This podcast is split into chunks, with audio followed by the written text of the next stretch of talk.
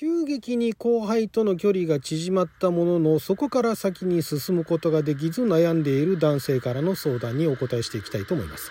あなたの12分をちょっと拝借こんにちは。ラジオ神の女将ふみかつで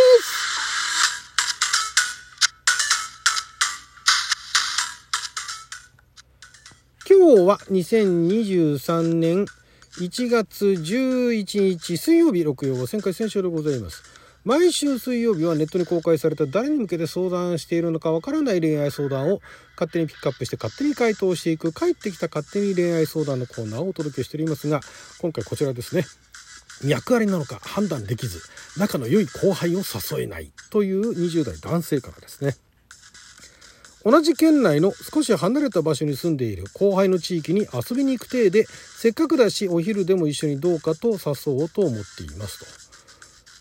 少し離れた場所。県内の少し離れた。県によってもね都道府県によっても広いところありますから。まあ県内って言ってるから北海道ではないと思うんですけども。北海道だったらね端から端結構遠いですからね。長野ぐらいだったら長野も大きいですからね。北と南ではねだいぶ離れてますからね。でも職場が同じなんですね。普段リモートワークで去年の忘年会で初めて実際に会い周りからも一日で距離縮まりすぎじゃないかと言われるほど仲良くなりました。周りから言われてるんですね。周りは「あなんか仲良くなってんな」みたいな「仲いいなお前ら」って。言われてんだ。リモートワークなんだけど。ねリモートワークでどういうタイミングで言われるんですかね。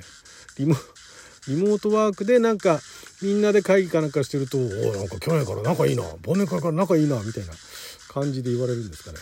以前から私がよく彼女を助けることが多くもともと関係は良かったのですが忘年会にて向こうから仲良くなれて嬉しいですと言われ交換してから今日まで LINE が続いています。忘年会にて向こうから仲良くなれて嬉しいです。うん、まあ、忘年会がきっかけなんですよね。LINE では日頃の感謝としてギフトで軽めのクリスマスプレゼント交換をする、まあ、年末ですからね。あ忘年会。忘年会？ん？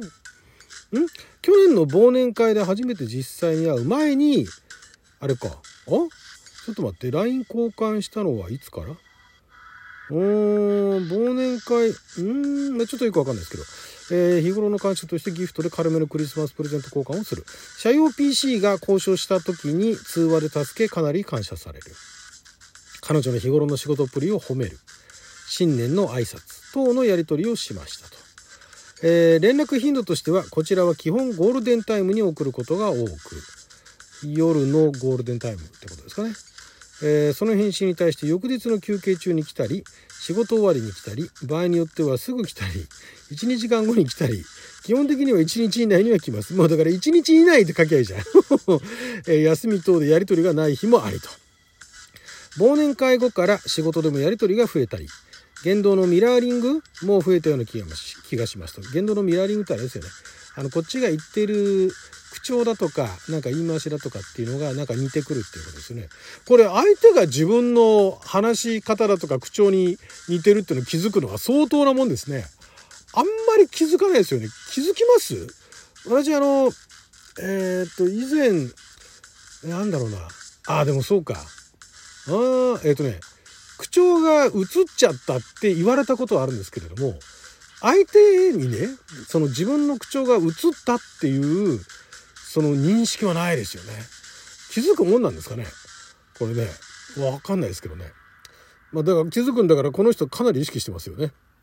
頼られることが多く、こちらのノリに合わせてくれるため仲がいいとは思いますが、年齢も5歳以上離れていて、私も妹のように感じている部分もあり、あくまで仕事上で頼りになる先輩としか見られていないんじゃないかと思ういう恐れもありますと。ああ、まあね、5歳ぐらいね、まあ、20代の5歳って言うとやっぱ大きいのかな。ね、20代だと、もうこの年になるとね、私ぐらいの年だと5歳、ほとんど同世代って言っちゃいますからね。5歳ぐらいだとね、同期同期とかね、同期じゃないけども、同世代同世代とかって言っちゃいますからね。男女では好きになるペースが違うというので、デートはまだ早いんじゃないかとも思っていますが、現状維持では何の進展もないのは頭では分かってます。今月は予定が合いそうな日が来週のたった1日しかなく近くに住んでいるわけでもないためもし断られたら次はないんじゃないかと勇気が出ません誰に対しても明るく接する子なので脈ありなのかも判断ができない状況ですどうかアドバイスや背中を押してもらえないでしょうかということなんですがこれね男女問わずありますよね。なんかみんなになんかあの明るく接してる人がね、いてね、みんなになんかあの人気者じゃないけどもね、結構接してるとね、なんかあの、こっちがね、あの、なんか良くしてもらったのに対して一瞬、これはと思うんだけども、ね、みんなにも仲良くしてるしなってことで、脈ありじゃないんじゃないかっていうね、いうことですよね。まあ、どうなんでしょう。でも周りからは、一日で距離縮まりすぎって言われるぐらい、そういうふうに見られてるでしょ。なんかめちゃくちゃ仲良く、仲いい二人っていうふうに見られてるわけですよね。あとは地域性もあるかもしれないですよね。その5歳ぐらいの年の差を大きいと思うか、ね、それほどでもないと思うかっていうのは、やっぱりその住んでる地域によってとか周りのコミュニティによってね、えー、意識違ってくると思うんですけどね。うんまあこのやり取りだと全く脈がねあの全くないわけではないでしょうからただその先輩だからっていうことで先輩を立ててっていうこともしてるかもしれないですけれどもそこなんですよね難しいのはね。先輩側からするとこれはねただその先輩としてあるいは上司としてね立てられてるだけではないのかと。いうことも考えなきゃいけないわけですよ。でそうやってね立ててくる人いますからね普通にね。でそういうのにホイホイってねあの なんか尻馬に乗っちゃってねなんか勘違いしちゃうとね痛い目に遭うわけですよ。でそこら辺彼もね気にしてるわけですよね。まあでも食事ぐらい誘っていいんじゃないですか。あの後輩の地域に遊びに行く体。まあだから後輩の地域の方が繁華街なんですかね。遊びに行く体で。まあなんかちょっとあの用事があるんだけどさつって。まあだから用事はあの無難な無難なっていうかなんか例えばですよ。例えばなんか本が新刊が出るんだけどもそれそっちの方の本屋じゃないとないんだよねって。まあでもそのそっちの本屋だったら売ってるっていう情報をどうやって仕入れたんだって話ありますけども。まあでもある程度具体的なねなんかあの行く用事があるっていうのは、まあ、当然考えてそういえばなんかそこら辺だったよね住んでんのねなんか食事でも一緒にどう？その頃ってね。行っていいんじゃないですか？それで食事誘えばいいんじゃないですか？いやあのね食事だそれぐらいの体で食事誘ってで誘うからこそ断られてもで、ああ、そうださ、ごめんね、つってね、またなんかタイミングがあった時にでもっていう風な言い訳が聞くから、だからそれ、ね、食事誘えばいいんですよ。ね、あの、近くに、なんかそこら辺だったよね。あどう？その日って言ったら、あの、あ、ごめんなさい、私も別の用事があってって言ったら、あ、そうなんだ、タイミング悪かったね。また今度って言えばいいんですよ。そういうね。ええー、で、またね、あの、たとえそれでね、あ、もし断られたら次がないんじゃないかって、次がないことはないです。次がないことはないですけれども、気をつけなきゃいけないのは、食事がどう？って言ったら、おいいですねって言って、一緒に昼ご飯食べて、で、午前中で用は済ませたんだっていうことで、午後はどうしようかな、帰ろうかなって言った時に、なんか、なんか遊んでく？とか、お茶してく？とか、映画見る？とか言ってね。そこに持ってけるかですよね。相手のことがもう大好きなんでしょ？この人。ね。なかなか難しいですよね。もうあの、第三者だからこうやってね、勝手に言えるんであってね。自分が当事者だったらね、なかなかそこら辺ね、持って、もうドキドキドキ、もういろんなこと考えてね、難しいってなると思うんですけど、まあ、着実にね、一つずつ一つずつね、小さいことをコツコツと積み重ねていきましょう。